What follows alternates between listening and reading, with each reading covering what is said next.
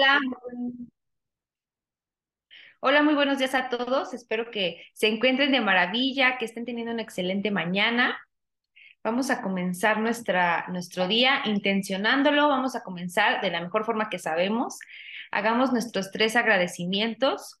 Vamos a pensar en tres cosas por las que hoy nos sentimos en gratitud, tres cosas que nos permiten conectar con la abundancia, que nos recuerden que independientemente de la circunstancia por la que hoy estemos pasando, que a veces esas circunstancias pues no las podríamos definir como placenteras, bonitas, que más bien tienen que ver con reto, aprendizaje, pero que aún así en ellas podemos encontrar riqueza, en ellas podemos encontrar algo que, que nos que sume a nuestra vida en forma de aprendizaje, de reflexión, de sabiduría o incluso en forma de poner límites, pero siempre de alguna manera. Entonces, Vamos a dar unos minutos para pensar en esas tres cosas. Ya saben que pueden utilizar su diario de gratitud y también pueden utilizar el Dreambook porque ahí hay un apartado.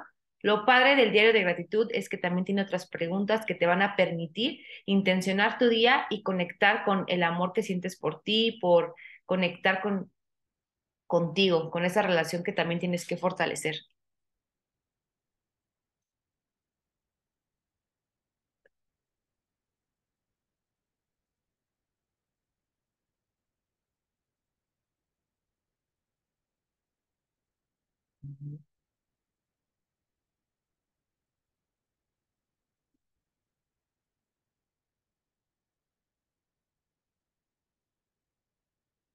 También piensas de las cosas.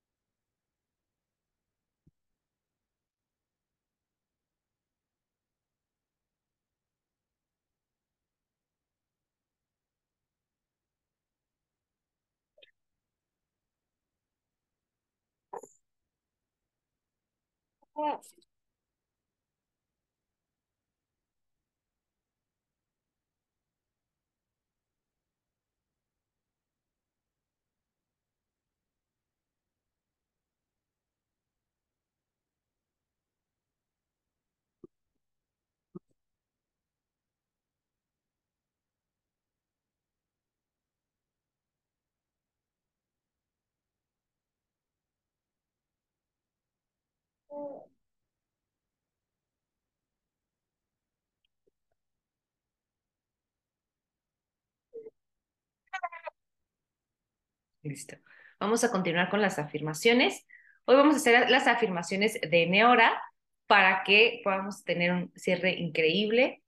Ya ven que las hacemos los miércoles, pero hoy las haremos en martes. Disfruto el reclutamiento. Con cada paso que doy, avanzo más en mi trayectoria Neora. Mi trabajo me brinda abundancia. Mi trabajo me hace más unido a mi familia. Mis socios en mi hora disfrutan mi compañía, las personas aprecian mi contribución, mis clientes aprecian mi trabajo y reconocen mi esfuerzo, me llegan nuevos clientes todos los días, mi actitud positiva, la confianza que proyecto y mi esfuerzo atraen de manera natural nuevas oportunidades. Me emociona y disfruto al máximo mi trabajo, contagio a los demás el amor que siento por Neora, trabajo en un medio tranquilo y rebosante de afecto, tomo decisiones con facilidad, solo digo cosas positivas de mis compañeros de trabajo y ellos me compensan diciendo solo cosas positivas de mí. Mis esfuerzos son recompensados. Durante mis descansos me estimulo con hábitos saludables, me alimento de forma saludable durante mis descansos para comer y mi cuerpo lo agradece, proporcionándome energía y buena salud. Transmito éxito y soy NMD. Son las afirmaciones del día de hoy. Y hoy vamos a platicar acerca de, ayer hablábamos acerca de honrar la relación que tenemos con el dinero, que así como cualquier relación en la vida, como, así como con las personas también, la relación que establecemos con nosotros, con nuestra salud, con nuestras finanzas, con nuestro cuerpo, es muy importante. Es, y entonces, ¿cómo puedes tú tener idea de cómo es esa relación? Una, por lo que ves afuera. Si lo que ves afuera te gusta, ¿no? En este caso estamos hablando de las finanzas. Si tú te sientes eh, abundante, quiere decir que lo que has ido construyendo dentro de ti, pues ha sido creencias que alimentan todo esto. Pero si de repente sientes carencia, aunque a lo mejor incluso sea solamente en tu, en tu mente, pues entonces hay creencias que trabajar y así lo hacemos con todo, con tu cuerpo, con tus, con tus relaciones interpersonales, con tu salud. Pero entonces aquí lo importante es que ayer les decía que tenemos que hacer cosas para que mejore esa relación, para que por lo tanto mejoren nuestras relaciones en la vida, nuestra, esa relación y esos resultados que estamos buscando. Entonces, el dinero es una llave que necesitamos para vivir en nuestro poder, es una llave que nos permite crear, es una llave que nos permite cumplir sueños. Entonces, por eso la importancia de reflexionar acerca de esto. Y algo bien importante, así como todo en la vida, es la intención de nuestra, la intención que tenemos es importante porque crea nuestra realidad monetaria. Entonces, detrás de cada acción siempre hay una reacción y es importante darnos cuenta que las acciones que tomamos todos los días crean lo que logramos en nuestra vida. Pero si nosotros no evaluamos esas intenciones y las alineamos a lo que queremos vivir, no creamos una raíz, no creamos un cambio de raíz. Entonces, lo que estamos buscando ahora también importante es la intención que tenemos detrás de obtener fin, dinero, mejores resultados económicos, abundancia en general. Entonces, hoy es importante que nos abramos a cambios, a nuevas manifestaciones, a que busquemos la transformación y eso solamente se logra a través de reconocer, una, reconocer lo importante que es tener claridad en nuestras intenciones con respecto al dinero. Entonces, las intenciones se pueden dividir en dos. Una de las intenciones es hay una que es muy evidente y que es la que todos, bueno, espero que todos anhelemos y queramos, es la buena relación. Es decir, que cuando nosotros pensamos en el dinero, lo reconocemos como un medio para tomar las riendas de nuestra vida, que lo reconocemos como esa posibilidad para cumplir sueños, para terminar ciclos, para tomar decisiones. Entonces, cuando nosotros eh, estamos en esta relación, sentimos satisfacción al ganarlo, sentimos incluso satisfacción al gastarlo, de manera responsable, pero también somos responsables y conscientes en esa relación. Entonces, ese es por un lado, pero también existe el otro tipo de relación, que es la que muchas personas han establecido, que es cuando, cuando se habla de dinero o se piensa en el dinero, se siente angustia, se siente miedo. Cuando pensamos en dinero, eh, pues nos damos cuenta que no hay una buena administración, que el, dinero en general en diferentes áreas de nuestra vida genera conflicto, ¿no? Porque hay deudas, porque a lo mejor pues discutes con otra persona por ese tema, porque eh, a lo mejor todo el tiempo en tu conversación, en tu lenguaje hay como esto de, eh, no sé, de maldecir el dinero o de responsabilizarlo. Y algo bien importante a evaluar en esto es que si nosotros en general nos mantenemos en la, en la acuérdense de esta tabla del doctor David Hawkins, los niveles más bajos son la vergüenza y la, y la culpa. Entonces, si nosotros nos mantenemos en estos estados energéticos de vibración o estados de conciencia, pues muy probablemente nos estamos moviendo en la vida desde la víctima, ¿no? Y entonces, así como cuando estás en una relación tiendes a sentirte vulnerables, a sentir que tú eres el que se ve afectado por otra persona, en otras relaciones, este, o por las circunstancias mismas, ni siquiera tiene que ser a fuerza una persona.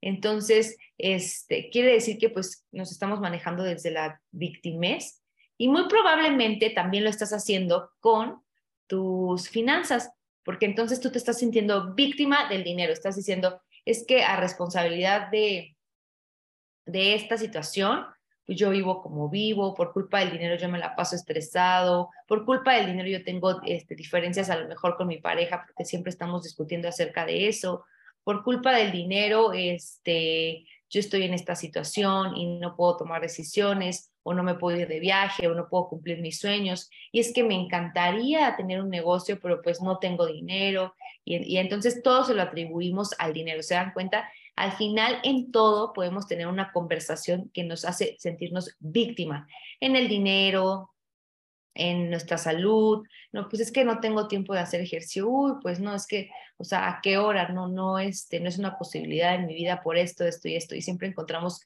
estos pretextos y eso que tiene que ver con algo que está fuera de nosotros y que no podemos controlar. Entonces eso nos resta poder y lo que estamos en todo momento buscando a través de esto que estamos trabajando aquí y de todo lo que hacemos constantemente, las lecturas, en fin, en todo, es estar eh, encontrando ese lugar en donde podamos eh, manifestar nuestro poder, nos conectemos a él y entonces eso nos permita tomar decisiones más asertivas, nos permita ir por nuestros sueños, dejar de, tener miedo, angustia, ansiedad. Entonces es importante. Y entonces, para nosotros fortalecer esta relación y fortalecer la intención que tenemos de, de, generar finanzas saludables, lo que tenemos que hacer es liberarnos de ser víctimas. ¿no? Sentarnos en la silla de la responsabilidad, tomar acciones efectivas y entonces empieza a sanar esta, esta intención y darnos cuenta que el dinero también podemos verlo y tenerlo como un maestro, que más que nosotros ser como sus verdugos, es el, el dinero puede ser nuestro maestro porque de hecho es la forma como más, este, como concreta de podernos dar cuenta cómo, cómo en general son nuestras creencias, y cómo eh, estamos eh, relacionándonos y vinculándonos a la vida en general, porque el dinero pues lo tienes o no lo tienes, es muy matemático, ¿no? O 10 pesos o 0 pesos. Entonces, esto nos permite tener como mucha claridad de cómo más o menos nos manejamos en la vida también, incluso en otras áreas. A veces puede ser un poco diferente, pero también eh, ahí podemos darnos cuenta de las cosas en las que son nuestras grandes áreas de oportunidad porque a lo mejor eh, no tenemos fe, porque a lo mejor no tenemos una convicción y una seguridad de que nosotros podemos eh, obtenerlo y que tenemos los recursos suficientes, hablando de como interiormente y como, como cada este, uno eh, es, con sus con características particulares, pero que esas características te permiten lograr y obtener esas, esa abundancia económica. Entonces, a lo mejor no estás creyendo en esas capacidades, quizá también estás eh, esperando que alguien más venga y te lo dé, así como a lo mejor también estás esperando que alguien más venga y te haga feliz en una relación, o estás este, esperando a que alguien este, vea, ¿no? Ese chispazo en ti de, no, yo creo que tú podrías ser una persona que este, llevaría a, este, perfectamente este negocio. O sea, estamos esperando a veces que alguien más vea en nosotros lo que nosotros no estamos dispuestos a ver, que alguien más reconozca en nosotros lo que nosotros no, no queremos reconocer de sí mismos. Entonces, por eso es súper importante que pues, evaluemos estas relaciones. Entonces, hoy haz una lista, te voy a invitar a que hoy hagas una lista de todas las acciones que identificas que te alejan de estar fuerte en esta relación. ¿A qué me refiero? Por ejemplo, a lo mejor eres una persona que constantemente en estas creencias de carencia estás prestando el dinero a otras personas. A lo mejor también estás, eres una persona que gasta además como para saciar esos huecos que a veces hay, ¿no? Que todos tenemos unos a veces huequitos, entonces los queremos a veces llenar con, eh, con, con, compras, con, con estar, no es que sí necesito este aparato, ¿no? A lo mejor ya tienes 10 aparatos, pero es que necesito también este aparato porque me va a funcionar para, para hacer este para cortar la piña más rápido. Y así estamos, ¿no? O este, a lo mejor también invertimos en riesgos como algo bien importante en cualquier cosa que queremos mejorar es tener distinciones. ¿Cómo obtenemos estas nuevas distinciones? Pues a través de podcasts, libros, mentores.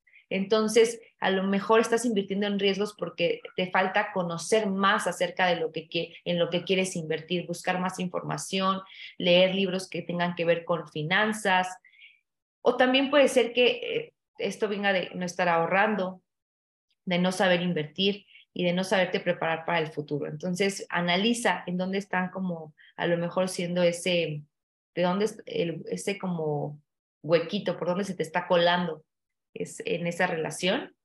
Y entonces, pues comencemos a trabajar en la intención de ser maduros y sólidos en nuestra fuerza económica. Entonces, permitamos que nuestra sabiduría detecte dónde hay incongruencia y trabajemos fuertemente en ello para que mejore. Y así como lo haces en una cosa, lo haces en todo. Así como mejoras en tus finanzas, también puedes mejorar tus relaciones haciendo esta reflexión y viendo cuál es la intención que de fondo hay. ¿Sale? Que tengan un excelente día. Vamos a continuar con nuestros nuestras reflexiones del libro. Muchas gracias a todos por estar aquí. Gracias, gracias. Buenos días. Bien, pues hoy arrancamos con libro El Ejecutivo al Minuto de Kenneth Blanchard y Spencer Johnson. Un libro muy práctico, muy simple. Entonces vamos a, discutir sobre las primeras páginas, realmente es el, el, prólogo y los primeros, las primeras 10, 12 páginas del capítulo. Un libro muy, muy cortito, en verdad, con, con consejos casi, casi de un minuto.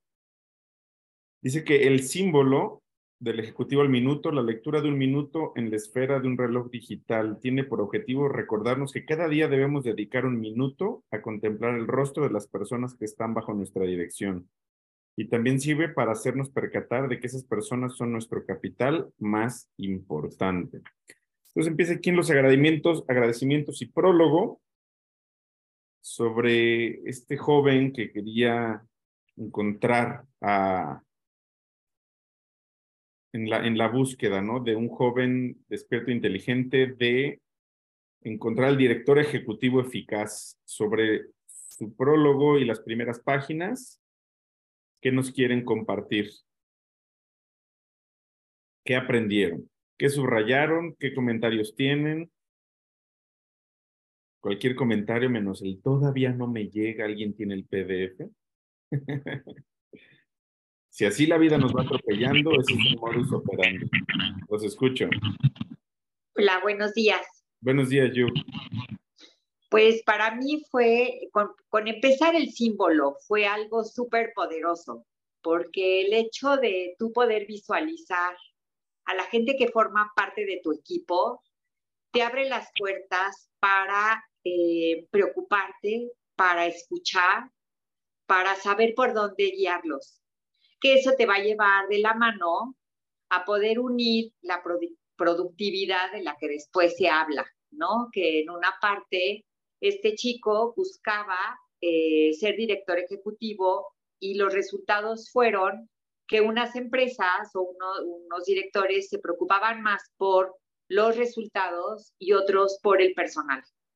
Entonces, de una u otra forma, no podemos encontrar la productividad en cantidad sin calidad. O sea, una cosa va pegada a la otra. Lo hago como, lo quiero hacer como un paralelismo en mi vida como líder en, en Neora con mi equipo de trabajo, que yo no puedo pretender que se generen muchas ventas si no está esa calidad en el trato y en la dirección que yo les doy a ellos, ¿no? Y a ellas. Entonces sí se me hace súper poderoso tomarte ese minuto y visualizarlas. Se me hace como, como la base de concientizar que estás trabajando con, sí, con tu mayor capital, pero con personas, con seres humanos muy valiosos que lo único que quieren es eh, ser cada día mejores y es nuestra forma de poder impactar mejor vidas. Y hoy estoy de fiesta, Hoy cumplo tres años, señora, y eso me hace muy feliz. Súper bien, muchas felicidades. Gracias. por compartirnos. ¿Quién más? ¿Qué aprendieron de estas primeras páginas? Hola, hola, buenos días a todos. Eh, a mí me encantó esta parte de cuando da con, con uno de los ejecutivos al minuto, que entrevista el joven y, pues aquí va a descubrir, ¿no? ¿Cuál es la clave de que de él, de por qué él es ejecutivo al minuto? Y me encanta lo que él practica y su lema de él, que dice que las personas que se sienten satisfechas de sí misma logran buenos resultados. Entonces, eh, mm, de verdad creo que este libro nos va a aportar muchísimo de cómo tenemos que, que desarrollarnos y cómo ser nosotros esos ejecutivos al minuto porque es súper importante si las personas están contentas con lo que están haciendo en su trabajo. Entonces, eh, podemos ver a las personas que son, que se dedican a limpiar, Luis, o las personas que trabajan en una gasolinera, que si realmente son felices con ese trabajo que ellos están desarrollando.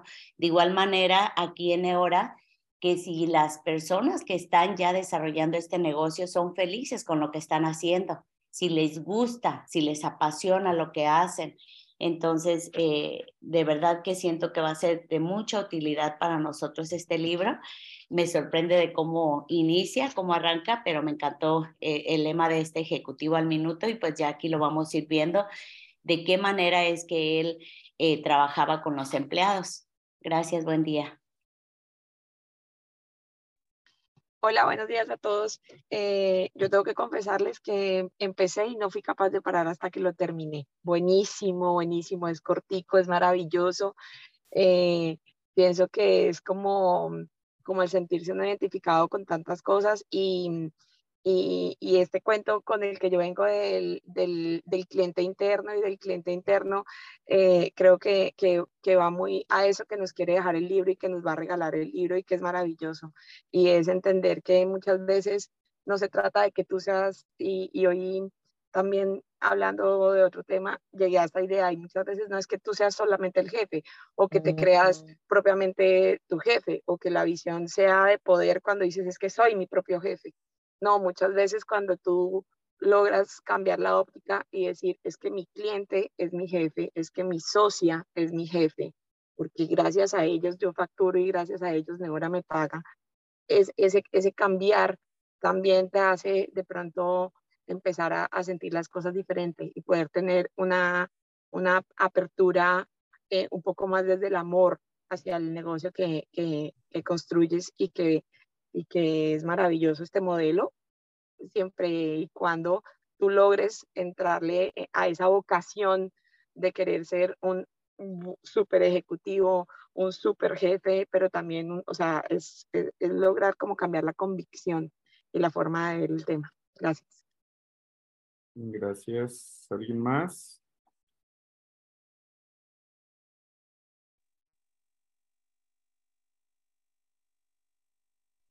Luis. Buenos días. Buenos días. Algo que, que, me llamó la atención y también toma mucho en cuenta este eh, ejecutivo es la importancia que le da a la organización, a la organización, a, a, lo organizado. Que esto es lo que vaya a dar mayor productividad. Ahí es donde el joven pregunta, bueno, entonces a, a ti te interesa la cantidad, la productividad, lo que te produce. Y dice él, no, es que ambas van de la mano, ¿no? Pero lo que sí toma muy en cuenta es la organización. No, no puede haber productividad, no puede ser uno eficiente si no hay organización. Eso es lo que llamó mi atención. Gracias. Gracias. ¿Alguien más? A mí lo que me gustó, ¿sí me escuchó? Sí. Ok, a mí lo que me gustó es que una de las, o sea, cuando él inicia, dice, escucho cómo mi personal examina y analiza lo que realizó durante la semana anterior. Eso es súper importante porque en realidad pues es lo que hacemos nosotros, ¿no? Cuando tenemos una mentoría, cuando tenemos esos 15 minutos con la persona que está, o sea, ahora sí que en nuestra esquina, en nuestro en, nuestra mentoría y es súper importante que nosotros aprendamos a escuchar qué es lo que la persona le interesa y es lo más importante para ellos. A mí eso se me hizo como que una, una apertura poderosa y este y tomé nota porque dije yo, o sea, es, eso es lo que hacemos y eso es lo que se debe de hacer, ¿no? Escuchar y, este, y, y, escuchar qué es lo más importante para esa persona, lejos de lo que es importante para nosotros.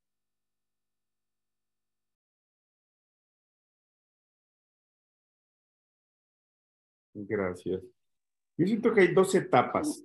Yo siento que está la etapa en la cual eh, y más por nuestro modelo de, negocio. O sea, está la etapa en la cual tú construyes y haces lo que se tiene que hacer, donde, donde sí hay que ser un poquito eh, autocráticos, donde si, si se va a hacer es porque tú quieres que se haga y si se va a lograr es porque tú quieres.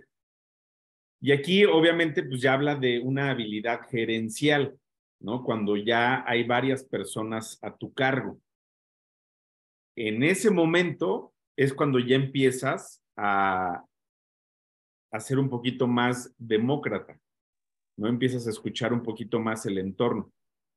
Pero siento yo que son dos etapas. Desde mi forma de, de, de ser y de mi forma de actuar, yo identifico que son una en la que eres digno de ser seguido y, y, en la otra, cuando ya eres seguido, necesitas empezar a fortalecer a las personas en tu organización y, y, uno las fortalece escuchando cuáles son, incluso para saber si son las personas indicadas para el puesto, hablando de una empresa. O sea, necesitas escuchar para saber cuáles son sus objetivos, cuáles son sus intenciones y de ahí indagas en saber si tiene las habilidades y cuáles son las habilidades que tú le puedes agregar para que esa persona se desempeñe en ese puesto.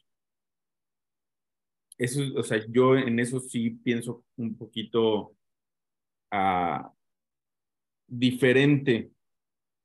Ni siquiera es diferente, o sea, pienso que son dos etapas, ¿no? Que aquí ya nos está hablando de cómo gerenciar, cuando para lograr gerenciar algo, que aquí, aquí tú no llegas a un puesto, aquí tú tienes que crearte ese puesto, tú tienes que crear tu puesto de líder. No es de que te pusieron una, en un lugar para gerenciar gente y liderear.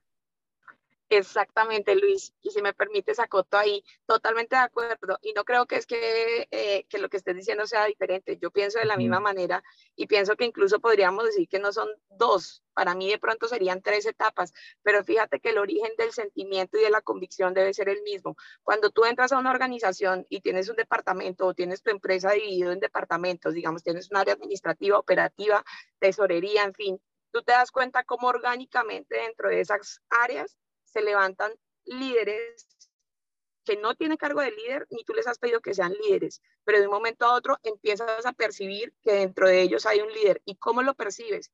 Porque ves que esa persona tiene actitud de servicio permanente hacia sus compañeros, les da atención a sus compañeros, les ayuda cada vez que puede. Les, si me entiendes, es una persona que no está pensando simplemente en limitarse en lo que le toca a él y listo, y no mira para los lados, sino que su liderazgo finalmente entra desde el origen del amor y del querer servir y ayudarle a sus compañeros. Y ahí es cuando tú empiezas como gerente a decir, venga, dentro de esta área, ven, te va a nombrar supervisor, o te das cuenta que el supervisor realmente no tiene espíritu de líder, pero el auxiliar sí. Sí, entonces es donde empiezas a hacer movimientos, pero el origen finalmente es el mismo. Y es que estés tú arriba o estés abajo, si tú tienes vocación de servicio, y tienes amor hacia el poder tú ayudarle a otro y entregarle a otro lo mejor de ti sin necesidad de sentirte dentro de un rango de poder, eso te convierte en líder. Porque es que a veces se, se malinterpreta el tema y es que porque yo soy el super líder, entonces no le puedo dar sino atención a los que ya son medio líderes. Y resulta que no es así. Resulta que los que ya son medio líderes a veces ni siquiera requieren tanto de la atención del líder, los que más siempre van a requerir atención son los que están abajo, los que no han podido arrancar, los que todavía no han podido despegar, los que quieren pero no encuentran cómo. Esos son los que realmente necesitan un apoyo más profesional y una cabeza más estructurada. A los que tú ya llevaste hasta la mitad, ya pasaron la raya, ya ellos ya están casi que volando solos. Pero los de la base son los que realmente necesitan del impulso mayor de la jefatura o de la, o de la gerencia de la empresa para poder enseñarles a poder sacar sus virtudes o sus fortalezas al servicio de los demás. Gracias. Ahora hay un, hay un punto, eh, se llama la ley de la difusión de la innovación, the Law of Diffusion of Innovation. De esta ley, eh, que es como en temas de mercadotecnia y antropológico, se dice que, eh, por ejemplo, hay un 1% de la población con una genialidad. Solo es el 1%. No esas personas que hacen que las cosas sucedan y que se logren las cosas. Luego viene una eh, primer minoría, ¿no? Y, esos son los, se llama en inglés los early adapters, ¿no? Los que se adaptan a, tempran, a temprana edad, a temprano tiempo. ¿no? O sea, los, los que se anticipan, ¿no? Esos, esos, esos que, que, logran entender, ah, ya entendí que es el iPhone, son los que se forman eh, un día antes del lanzamiento del iPhone. Luego viene, esa es una primer minoría, luego viene una primer eh, gran mayoría, que son los que pues no se van a formar un día antes, pero sí son las personas que al día siguiente van en la tienda en un anaquel y ahí lo compran.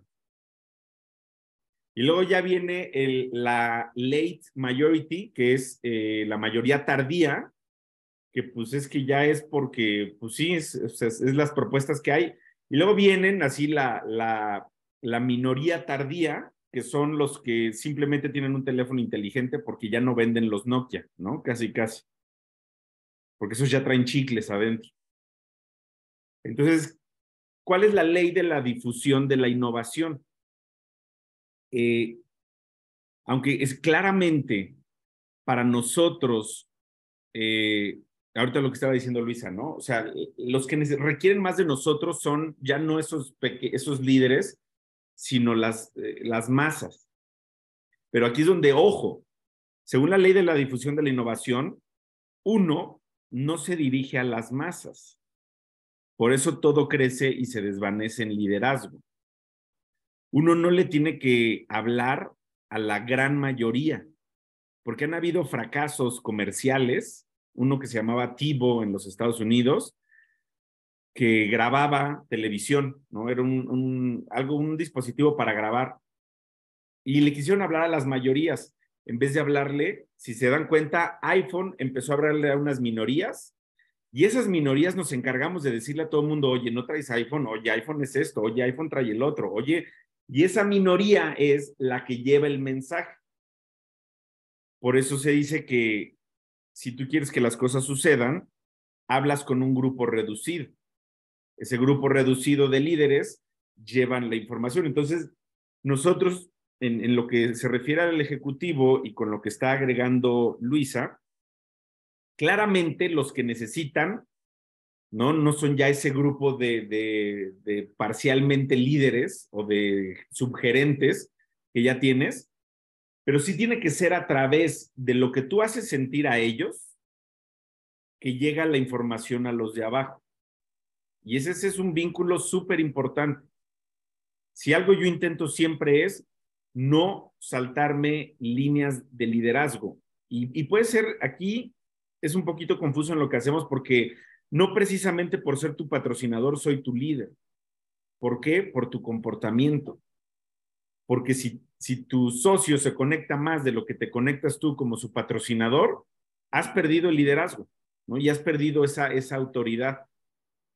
Entonces, en este modelo de negocio nosotros, o sea, yo cuando alguien que tiene ciertos patrocinadores hacia arriba quiere trabajar o me, me pide eh, algún tipo de información o de entrenamiento, yo siempre busco a su línea hacia arriba, que es hacia abajo de mí, pero hacia arriba de ellos, y les pregunto, oye, fíjate que esta persona, oye, fíjate que, por ejemplo, yo para, para estar eh, hablando con Luisa, primero hablé con Jennifer, que es su patrocinadora. Para poder estar trabajando con, con Tere, por ejemplo, Tere Strafon, yo hablé con, con la persona, con la líder de su organización, con Lorena. Para yo hablar con Esther, primero hablé con Ross. Para yo hablar con, eh, con Yuk, primero hablé con Gaby. Y, y les consta a cada una de ustedes. O sea, yo no rompí ese vínculo de respeto con la línea de liderazgo. ¿Por qué? Porque si yo voy y atiendo al necesitado sin atender a la persona que está en crecimiento, desarrollando habilidades gerenciales de liderazgo, que es lo que más se aplica en nuestro negocio, se rompe esa cadena.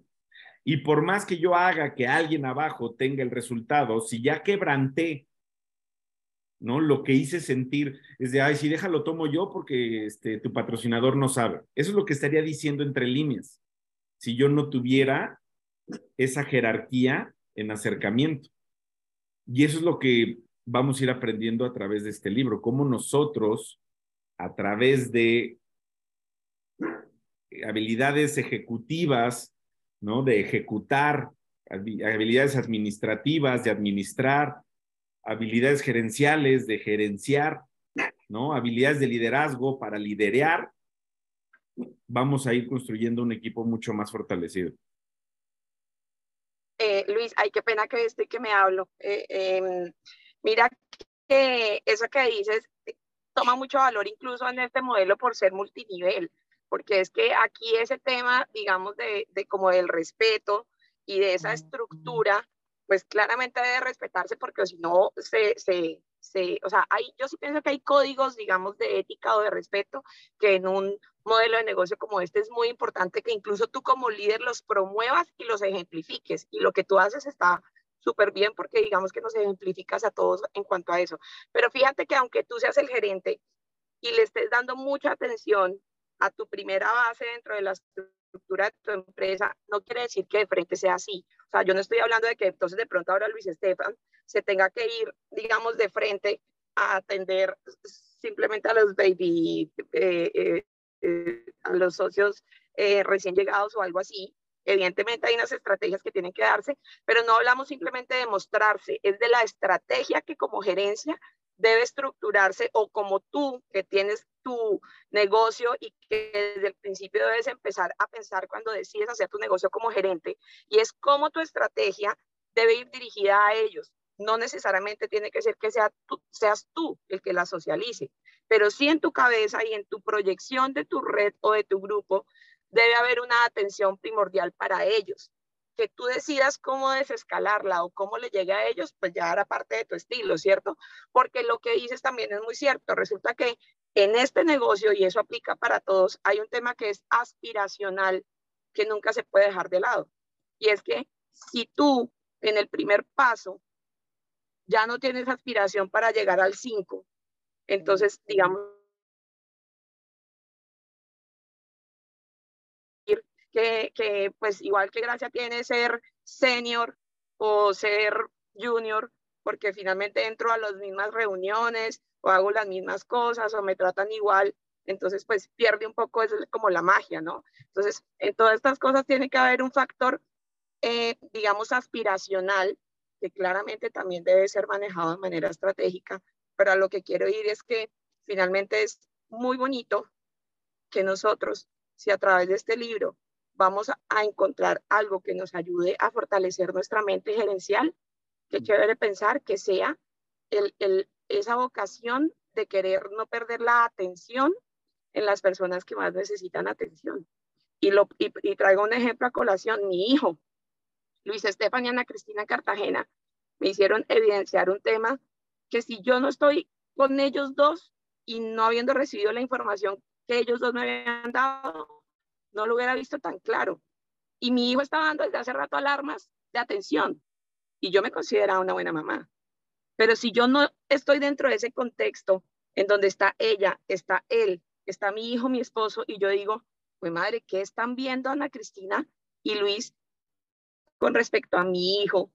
Y ellos dicen cosas que dijeron, yo no logro entender que mi hijo está necesitando atención mía, atención, pero atención en lo básico, no atención solamente atención de, de sus necesidades eh, de alimentación, de sus necesidades escolares, sino atención en un juego, atención en, bueno, en ciertas cosas. Entonces a lo que voy es eso, es no perder la percepción de que los que están más abajo a veces son los que necesitan una atención que es un poquito más aburridora de dar a veces, pero que es importante que nosotros estemos ahí todo el tiempo trabajando, porque esa persona que todavía no tiene la madurez gerencial no va a entender muchas veces tú por qué haces o no haces cosas.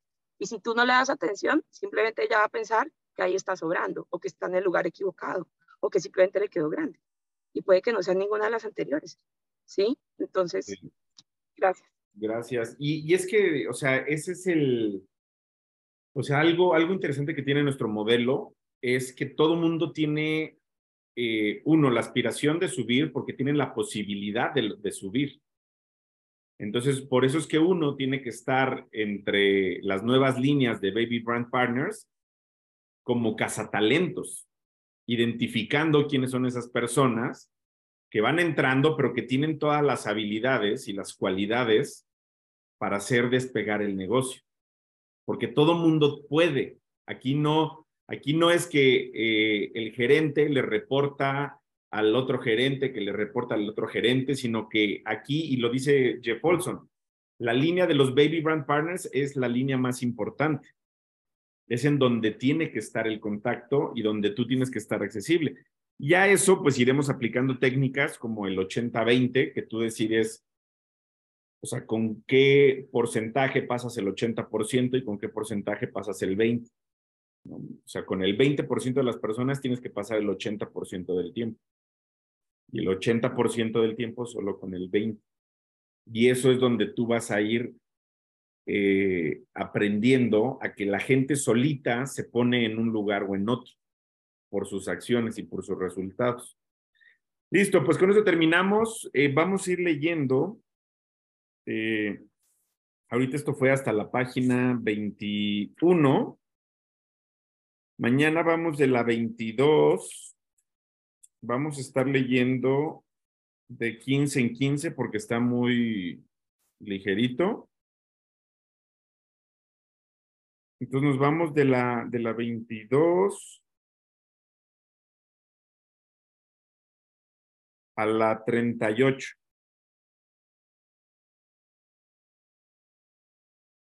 De la 22 a la 38. ¿Vale? Creo que todos tienen la misma versión, entonces es un libro que yo creo que en 15 días vamos a, a tener terminado. ¿Vale? Va. Que pasen muy bien, que tengan un excelente día. Gracias. Gracias, Teresita, Teresita, qué gusto verte, abrazos. ¿Dónde está Tere? No la veo. Ahí está, sí, bienvenida, Tere. Ay, qué alegría. Muchas gracias, ya los extrañaba mucho. Listos para la Me perdí el otro libro, pero lo leí en tres días. el fin de semana pasado. La verdad es que mi vida ha sido una revolución. Perdí a mi mamacita, ya tengo un año más, fue mi cumpleaños. Estoy en, en plena conciencia y de intención de aplicar toda la teoría para mi vida, porque cuando tiene uno grandes pérdidas, falleció mi mamacita, pues es una revolución en la vida, es un antes y un después. Los quiero mucho y estoy muy contenta de haberlo seguido, aunque sea a paso a la lejanía. Cuídense Abrazos, mucho. hermosa. Al ratito te marco, mi querida Tere. Un abrazo. Muchas gracias. Sonrían. Gracias. Dice una y dice dos y dice.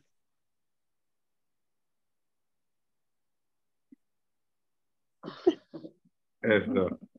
Espérense, una más, una más, una más, una más, porque hay gente. No, pues sí sirve ponerles publicidad, ¿eh? De que ya vamos a empezar un nuevo libro. Listo, pues les mando un fuerte abrazo, cuídense y todavía pueden sumar más gente al barco para que aprovechen de este libro. Un abrazo, bye bye. Gracias. Gracias.